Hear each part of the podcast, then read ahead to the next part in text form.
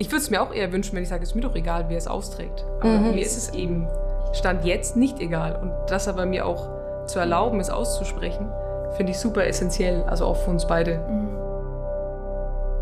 Hallo und herzlich willkommen zum Podcast Kinderwunsch Relax, deine Reisebegleitung für deinen Kinderwunschweg. Dies ist die erste Folge und du lernst heute Sarah und Mary kennen. Zwei Frauen, die sich lieben und die mit Hilfe einer Samenbank und einer Kinderwunschklinik eine Familie gründen wollen. Diese Kinderwunschreise, die ich von August 2021 bis August 2023 begleitet habe, ist spannender als jeder Krimi und hat die beiden nicht nur einmal an ihre körperlichen und psychischen Grenzen gebracht. Dieser Weg hat die beiden aber auch wachsen lassen.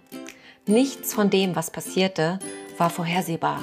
Und wenn du gespannt bist und uns auf dieser Reise begleiten möchtest, dann herzlich willkommen und viel Spaß bei der ersten Folge.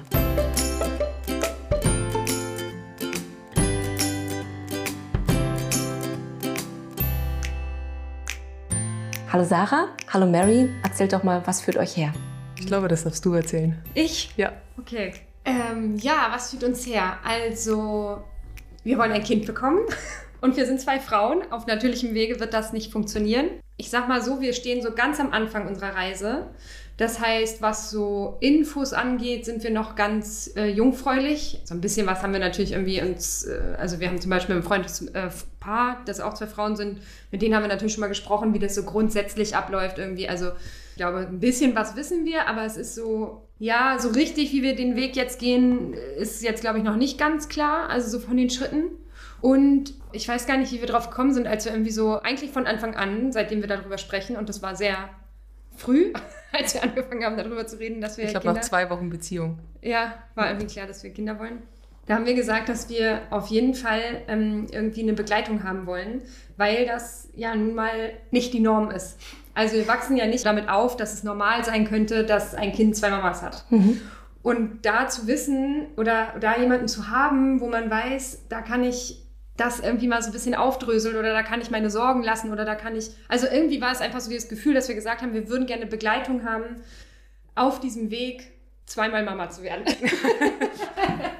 Uns da irgendwie so Hilfe mit ins Boot zu holen, weil, weil das, glaube ich, einfach nicht der gewöhnliche Weg ist, beziehungsweise auch nicht dieses, dieses, ich, also ich weiß nicht, wie fühle ich mich denn als Mama, wenn ich das Kind nicht geboren habe. Also ich meine, es gibt wahrscheinlich tausend Leute, die das auch alle irgendwie durchmachen, aber man, das ist halt nicht so normal irgendwie. Da bist du schon an einem Punkt, wo ich sage, das ist schon der dritte Schritt wahrscheinlich. Erstmal finde ich das spannend, dass ihr von Anfang an sagt, wir wollen das ganz, ganz offen machen, wir wollen darüber erzählen und wir wollen uns Hilfe mit ins Boot holen.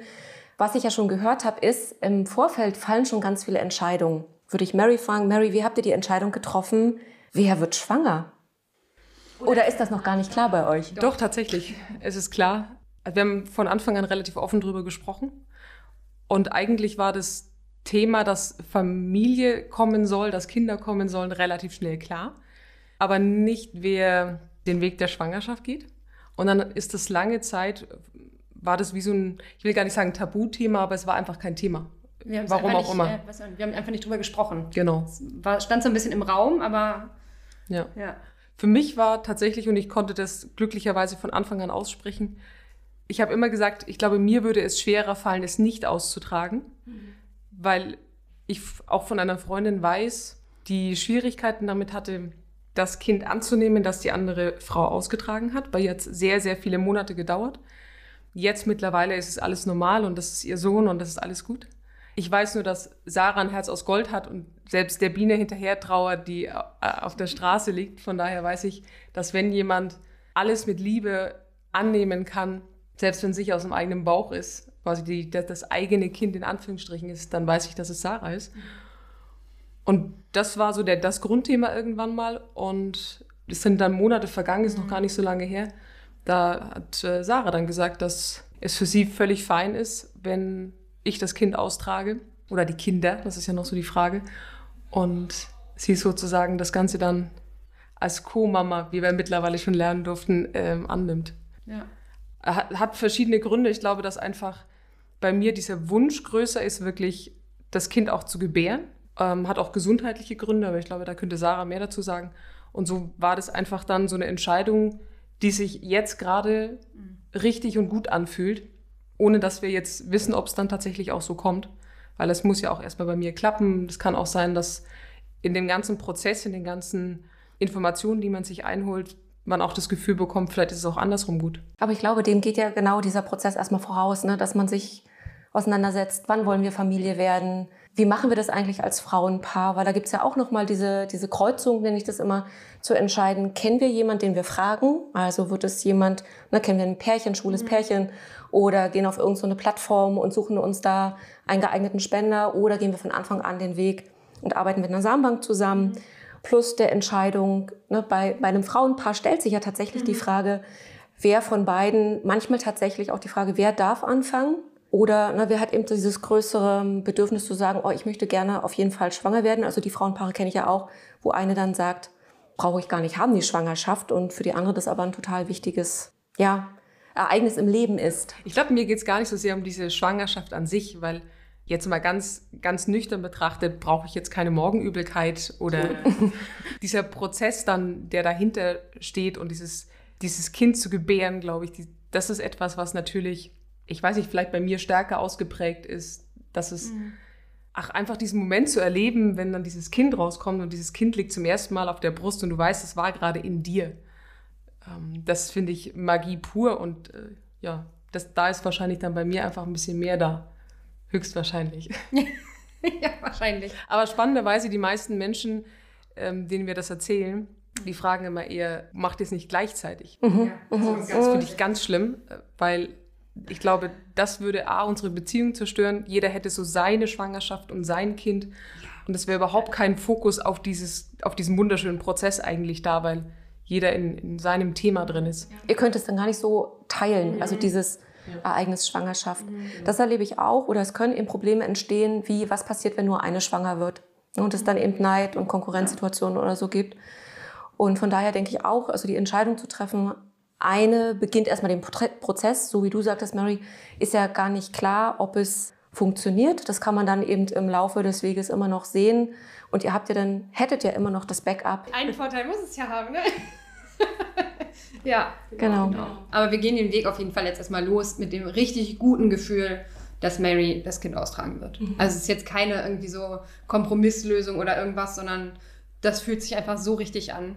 Ich glaube, das ist auch ein ganz wichtiger Punkt. Ne? Also dieses Kopf und Bauch müssen da eine Einheit bilden und zu sagen, das ist für uns richtig und eben nicht so ein komischer, herbeigedachter Kompromiss, um eben in diesen ne, wirklich zu starten. Weil es wird so viele Unwägbarkeiten geben, wo ihr Entscheidungen treffen müsst. Ähm, da ist es gut, mit einer guten Basis zu starten, wo ihr wisst, das ist gut und richtig mhm. und das ist genau euer Tempo und nicht, oh Gott, oh Gott, oh Gott, ich werde jetzt so und so alt und jetzt aber schnell, sondern eher mit einem guten, aus der Fülle heraus. Mhm. Ja. Ja. Ja, und ich glaube einfach auch Offenheit von Anfang an, weil die Fragen werden ja automatisch kommen. Ja. Wir haben beide diesen Prozess noch nie erlebt. Und dann von Anfang an aber auch mit allen Themen offen umzugehen, wie Neid oder wie ist es mhm. mit Annehmen, wie ist es auch für die Familien. Also da, da kommen ja sonst also ganz, ganz viele Gedanken mhm. irgendwie in den Kopf, die da eigentlich noch gar nichts zu suchen haben, aber die mhm. trotzdem da sind. Und da zumindest zwischen uns einfach eine Grundehrlichkeit herzustellen und zu sagen, okay, ich spreche auch die Dinge aus, die vielleicht nicht so schön sind oder die vielleicht, ich würde es mir auch eher wünschen, wenn ich sage, es ist mir doch egal, wer es austrägt. Aber mhm. mir ist es eben Stand jetzt nicht egal. Und das aber mir auch zu erlauben, es auszusprechen, finde ich super essentiell, also auch für uns beide. Mhm. Aber so wie du sagst, Mary, es werden, ich sag mal, wie Blütenblätter so unterschiedliche, riesengroße Themen dranhängen. Also dieses, ne, die Großeltern. Mhm. Gibt es dann Großeltern und Co-Großeltern? Also, ne, wie wordet man das dann oder wie benennt man das? Wen bezieht man in welcher Situationen mit ein oder ne, fühlen sich Eltern dann mit einbezogen, aber auch diese ganzen medizinischen Aspekte. Was machen wir als erstes? Wie viele Behandlungen und, und, und.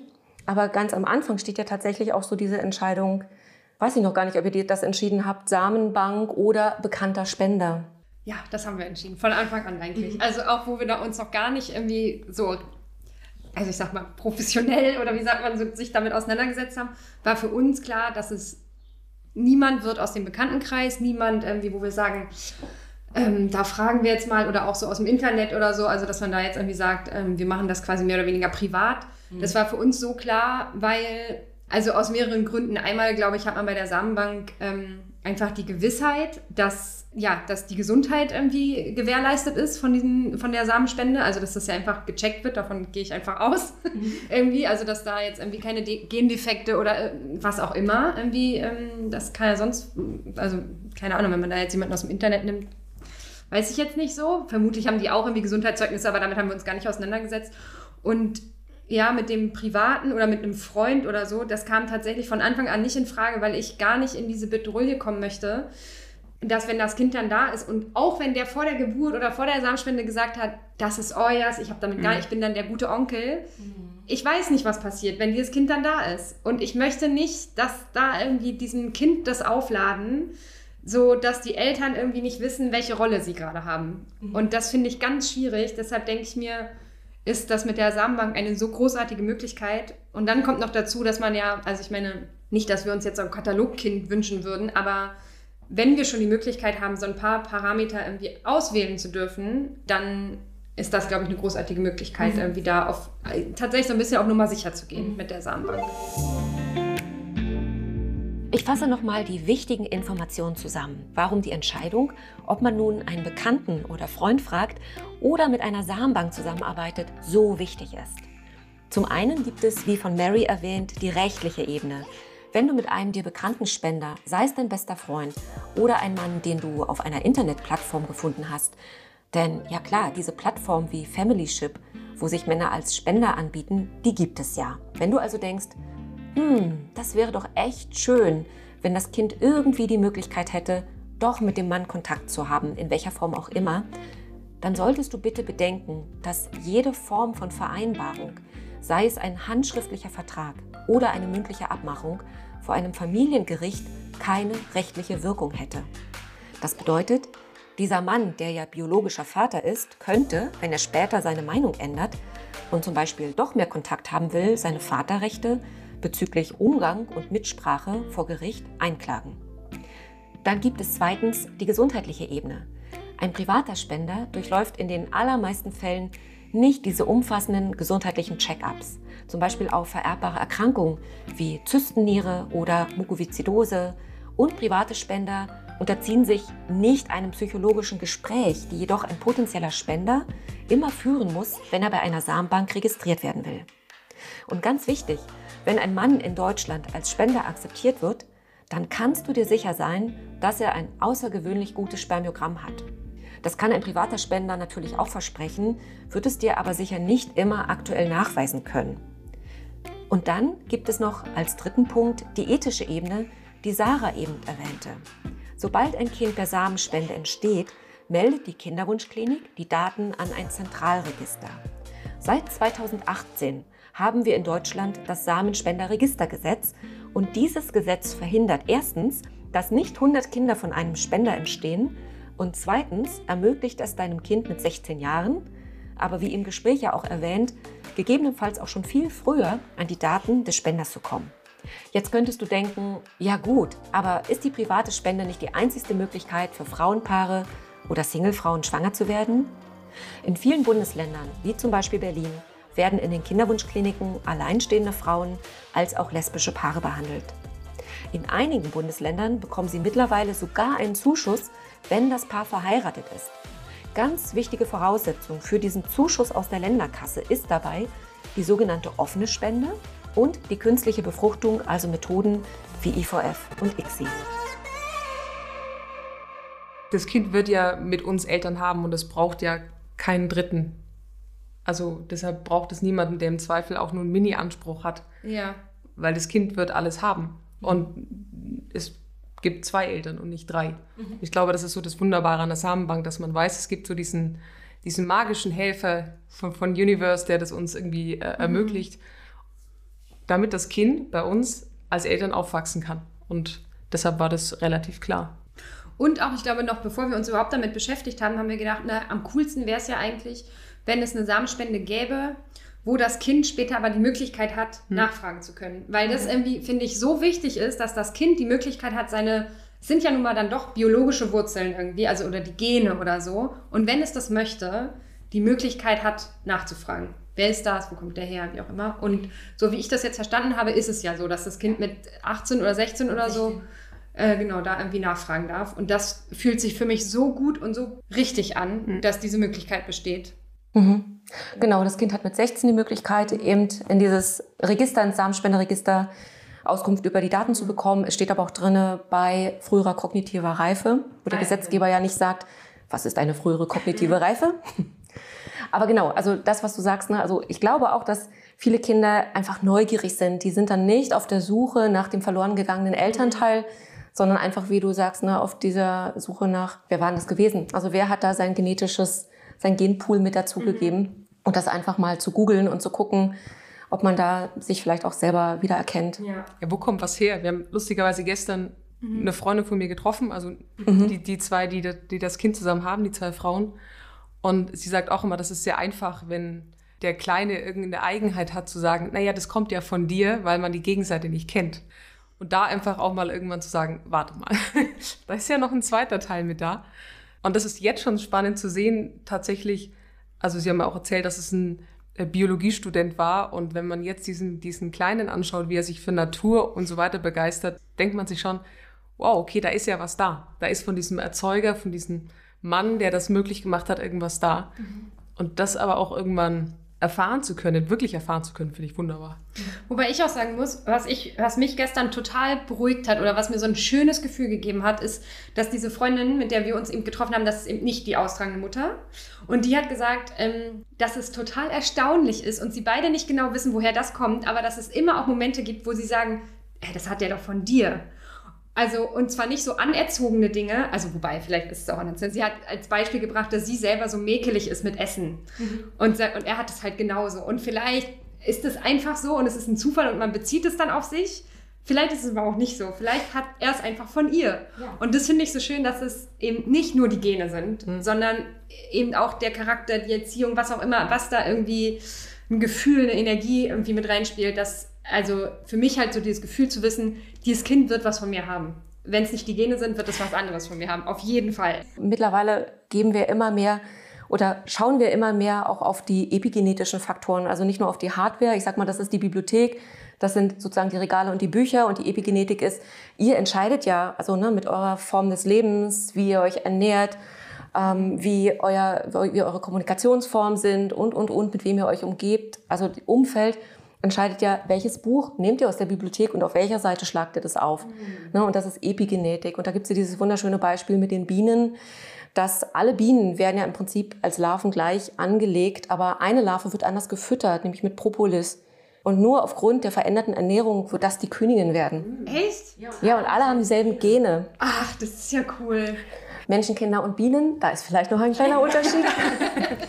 Aber um Epigenetik so ein bisschen zu erklären, ist, ne, also die haben natürlich auch einen großen Einfluss, wie seid ihr und welche genetischen Veranlagungen des Kindes werden überhaupt angesprochen und welche eben einfach nicht. Aber da höre ich auch schon so ein bisschen raus, also ihr habt euch auch schon sehr Gedanken darüber gemacht, vielleicht, was sollte euer Spender denn mitbringen? Für mich ist das immer so ein wichtiger Punkt, auch in der Beratung. Wie wählt man den richtigen Spender aus oder eben den, den Wunscherfüller oder wie auch immer man den nennt? Auch das wäre nochmal wichtig, da ein passendes Wort zu finden, mhm. was man auch dem Kind gut mhm. vermitteln kann. Wer ist denn eigentlich dann dieser nette Mann, der da mhm. was gegeben hat?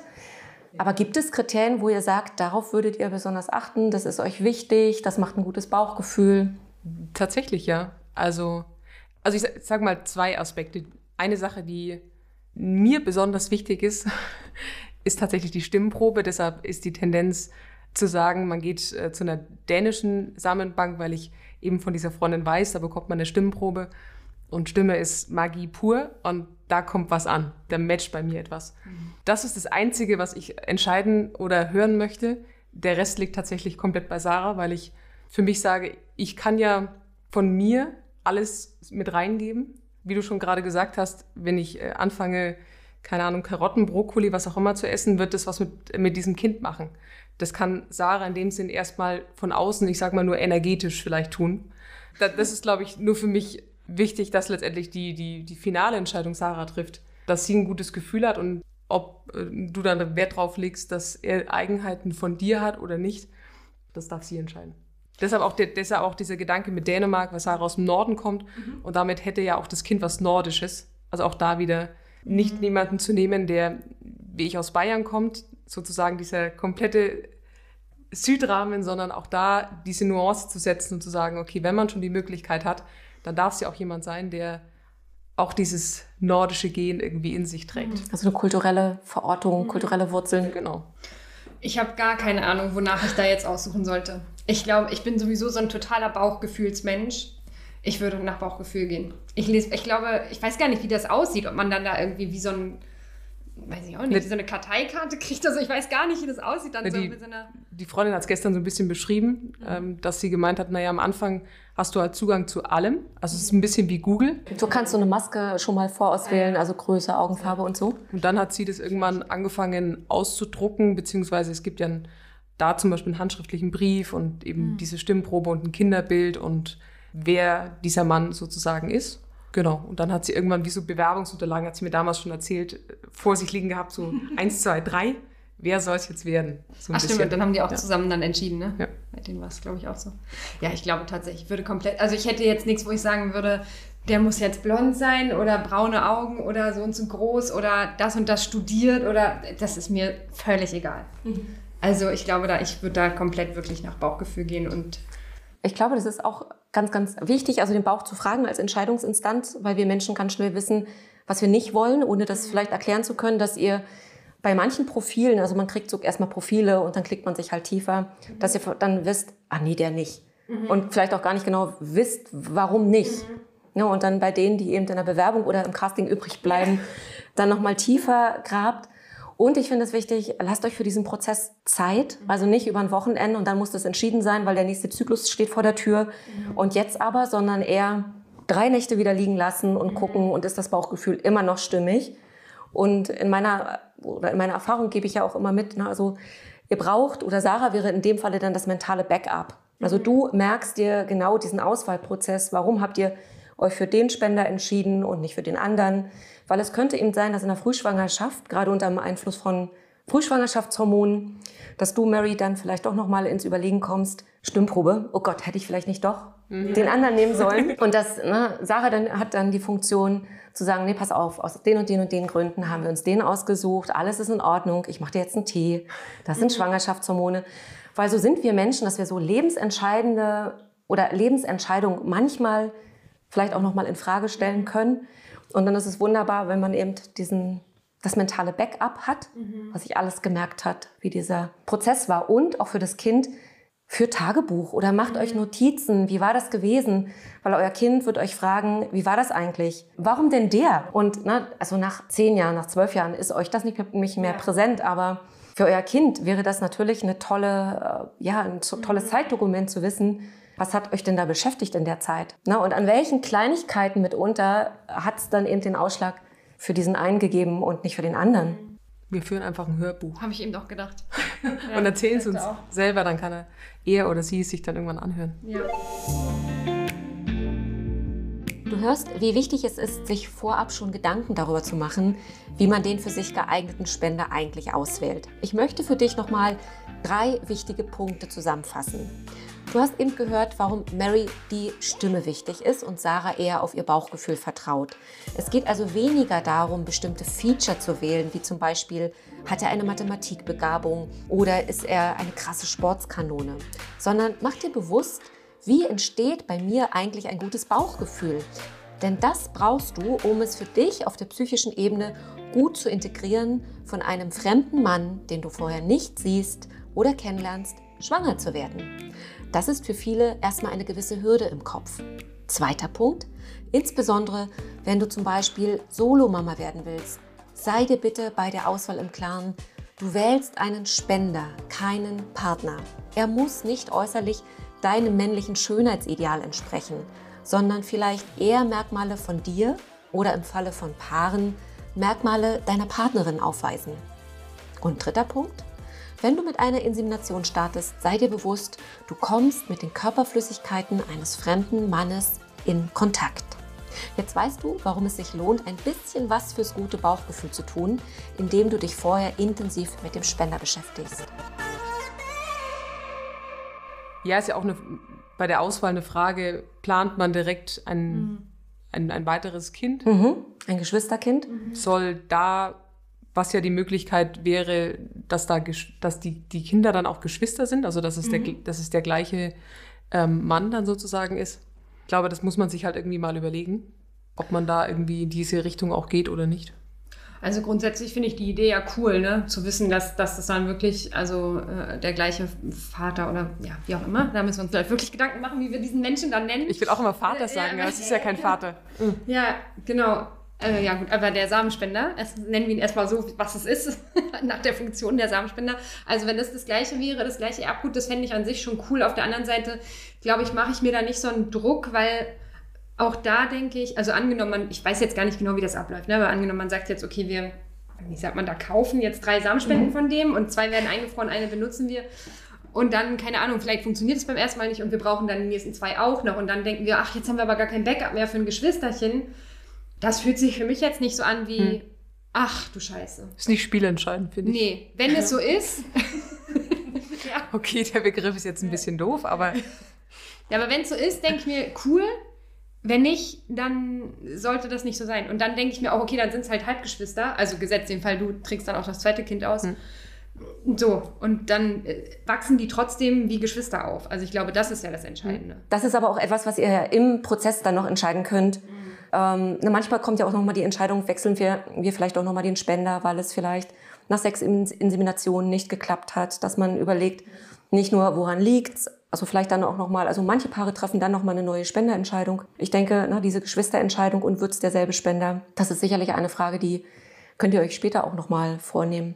Ganz wichtig, aber vielleicht auch beim, zu Beginn ist ja, da ist man ja überwältigt von all diesen Informationen und da ist es vielleicht auch ganz hilfreich, dass man eben auch mit anderen drüber sprechen darf, dass man das nicht eben nur so als Paar ausmacht. Wir erzählen erst, keine Ahnung, dem Rest der Welt, wenn Mary schwanger ist, sondern vielleicht auch, ne, wenn ihr merkt, oh, das ist irgendwie viel zu viel und ich brauche irgendwie mal jemand zum Sortieren. Wie ist das bei euch? Also wen weiht ihr schon mit ein und wissen das schon einige Leute und helfen die euch dabei so im, mit psychischem Support? ich glaube, es wissen tatsächlich mittlerweile schon ein paar. Lustigerweise viele Freunde, aber nicht die Familien. Das war, ne, das war, war gestern auch Thema. Wann weiht man Familien mit ein, weil beide Seiten nicht damit rechnen, weil für beide Seiten klar ist, na, da kommt ja eh nichts. Sind ja Also- zwei Frauen, geht ja nicht. Das Thema ist nicht präsent und selbst in, in Momenten, in denen ich versucht habe, es wirklich fast schon rauszukitzeln. Ich habe es nicht gesagt, aber ich habe so versucht, ich nochmal Ich leg's euch in den Mund. Ja, genau, im wahrsten Sinne des Wortes. Es kam nicht. Und gut, bei meinen Eltern bin ich mir nicht sicher, ob sie es nicht aussprechen wollen oder ob sie es nicht sehen. Das, glaube ich, weiß ich nicht. Mir, was, was, was so die Eltern angeht, wäre es schön, wenn das Thema irgendwie vorher mal fallen würde, damit es in dem Moment dann nicht so wirkt wie, what? Kind? Für mich fühlt sich besser an, wenn zumindest für die Großeltern auch mal klar ist, das ist ein Thema für uns. Nicht wann und ich würde sie niemals mit einbeziehen mit, okay, wir fahren da jetzt übrigens, keine Ahnung, nach Dänemark, sondern dann wirklich ab dem Moment, wenn die Schwangerschaft bestätigt ist. Aber zumindest, dass sie, dass es im Kopf haben. Aber im Freundeskreis wissen es tatsächlich einige und also ich kann nur für mich sagen, ich fühle mich da sehr gut aufgehoben. Ich habe noch kein, kein Problem gehabt, dass ich sage, ich brauche da jetzt dringend Support, aber das wird kommen. Bin da sehr dankbar, dass ich eingebettet bin in Menschen, die dann mir da, glaube ich, auch sehr wertvolle Tipps geben. Teilweise ja auch schon Menschen, die Kinder haben, mit psychologischem Hintergrund und sonst was. Das tut sehr gut zu wissen. Und ich bin da auch ganz offen und ehrlich, da auch dazu kommunizieren. Weil ich glaube, es darf auch raus aus unserer Bubble. Absolut. Also das, sonst reicht ihr euch das hin und her und das kann auch belastend sein, dieses, ne, warum klappt das nicht und woran liegt das? Wenn es denn so sein sollte. Und das kann natürlich auch beim ersten Mal klappen oder beim zweiten Mal. Aber was ist, ne, wenn die Belastung da größer wird und wenn man eine neue Entscheidung treffen möchte oder vielleicht auch muss, dass man eben andere. Es macht, ein, es macht es einfach leichter, wenn man drüber reden darf. Also wir verarbeiten einfach im drüber reden dürfen. Und ich denke auch, Mary, dass ähm, wenn man ein gutes Verhältnis zu seinen Eltern hat, ich glaube, die sind dann, die fallen sonst wirklich aus allen Wolken, wenn ihr sagt, so und übrigens, ähm, der dicke Bauch kommt nicht, Nicht von den Gummibärchen. sondern ich denke auch, das ist ja auch ein wichtiger, ein wichtiges Umfeld für euch, wenn die Eltern ein Teil eurer Lebensrealität sind, das zumindest mal zu erwähnen und ja klar, nicht in jeder Einzelheit mit einzubeziehen, das würdet ihr, oder das würden ja heterosexuelle Paare auch nicht machen und übrigens ähm, heute war Eisprung und wir schlafen miteinander. so weit geht das ja sicherlich auch nicht. Ich würde es auch dahingehend nicht wollen, weil ich das, das ist, das ist unser Weg erstmal. Mhm. Und ich möchte nicht irgendwie mein, mein, mein, Handy anmachen und dann irgendwie fragen zehn Leute nach und, na, hat's geklappt, sondern das darf erstmal passieren. Deshalb weiß jetzt keiner so recht ein Datum. Also wissen jetzt schon, dass es jetzt Thema wird und dass es nächstes Jahr theoretisch soweit sein kann. Aber es gibt kein, kein Datum von wegen, wir fahren übrigens am 12. März fahren wir dahin. Das heißt, ihr könnt Anfang April nachfragen. Das würde ich nie tun. Mhm. Würde ich aber selbst bei der Geburt nicht tun.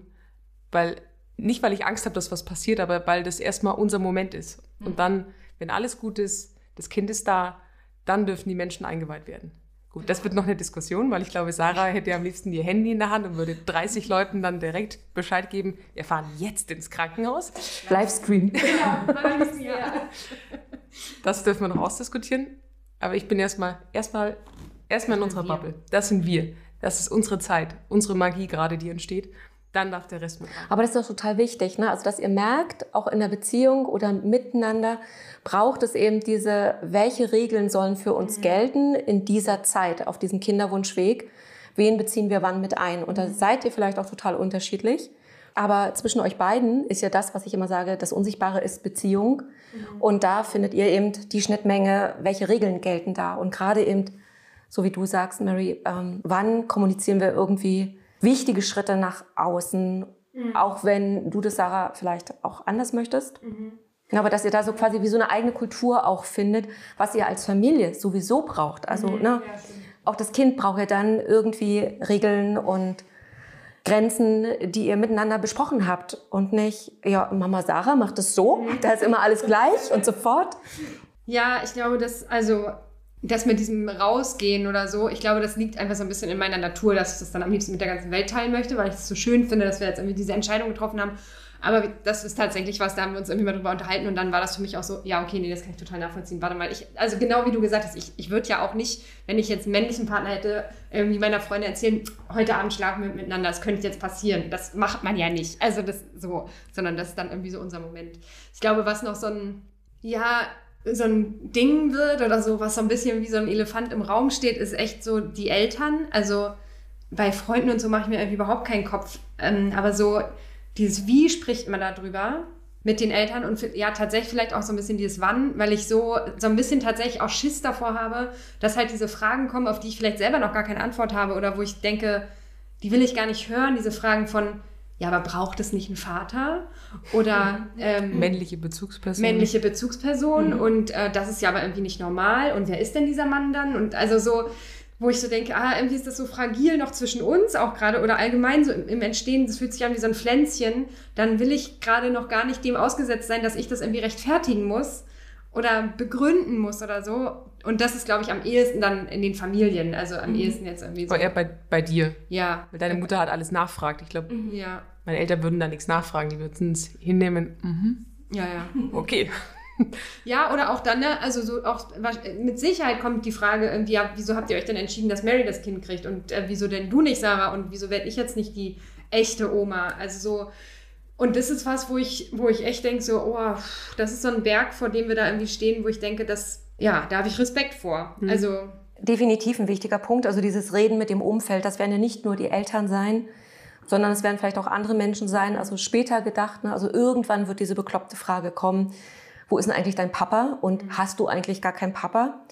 Ähm, meine Standardantwort, die ich immer gerne mitgebe, auch an Paare, ist, ich glaube nicht, dass ein Kind einen Mann braucht, der Papa heißt, aber ein Kind braucht, so wie Mary auch gesagt hat, es braucht stabile männliche Bezugspersonen, die eben nicht nur der Opa sind, weil den Opa haben die anderen Kinder auch, mhm. sondern aber dass das eben ein ganz wichtiges Thema, ein großes Thema ist, reden mit dem Umfeld, wo ich denke, ähm, da nehmen wir uns wirklich nochmal extra Zeit, mhm.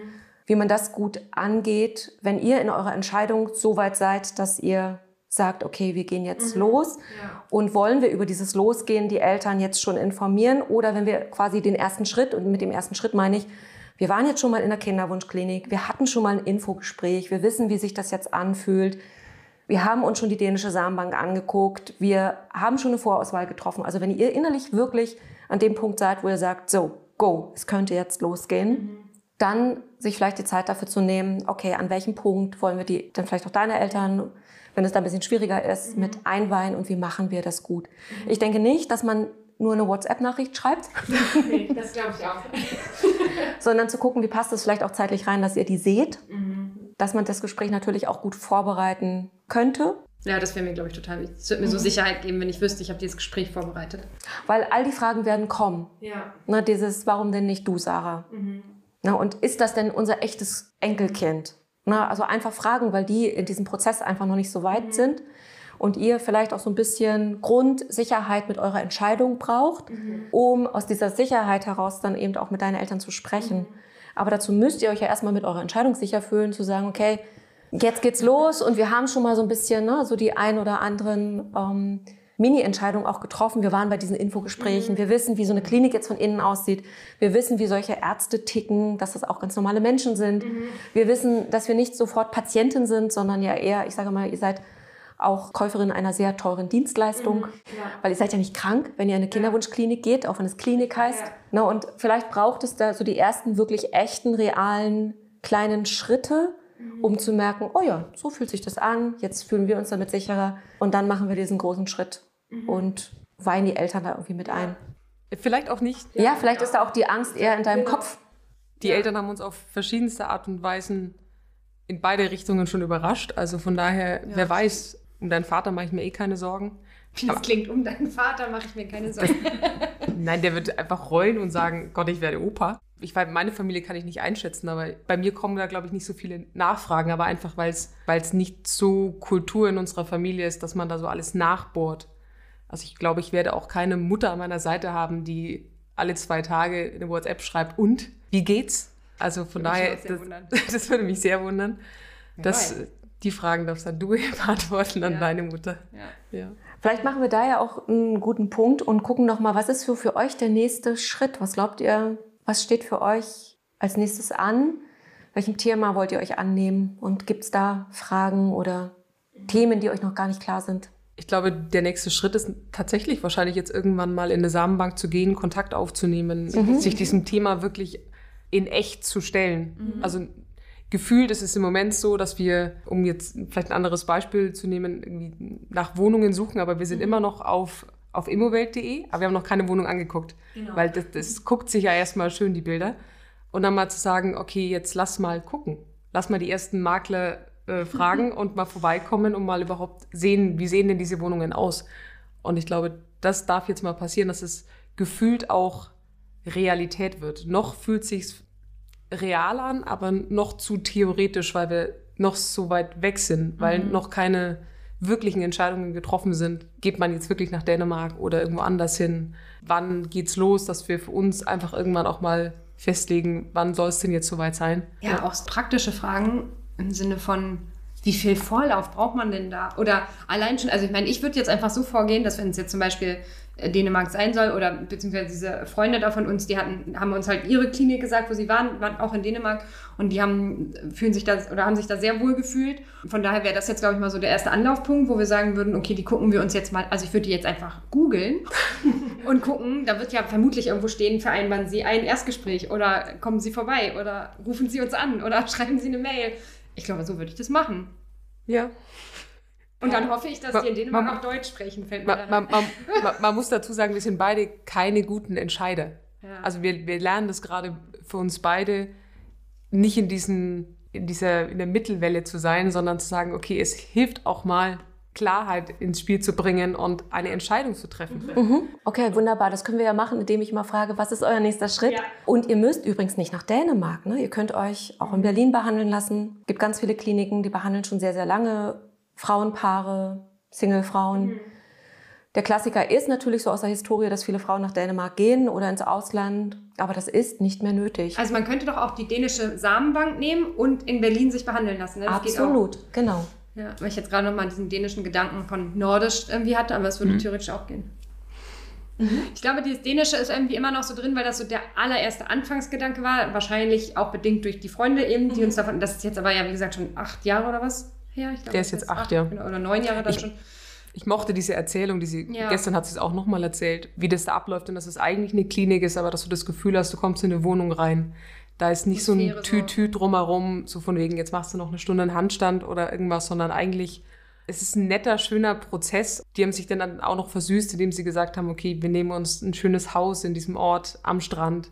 Das ist einfach nicht nur, ich gehe da mal kurz hin und gehe wieder nach Hause, ach ja, der nächste Zoom-Call und weiter geht's, sondern es ist ja eh ein Teil unserer Reise und vielleicht ist es halt auch schön zu sagen, okay, vielleicht reist man da hin, ist dann dort auch diese Tage, macht sich's schön, kommt da entspannt an.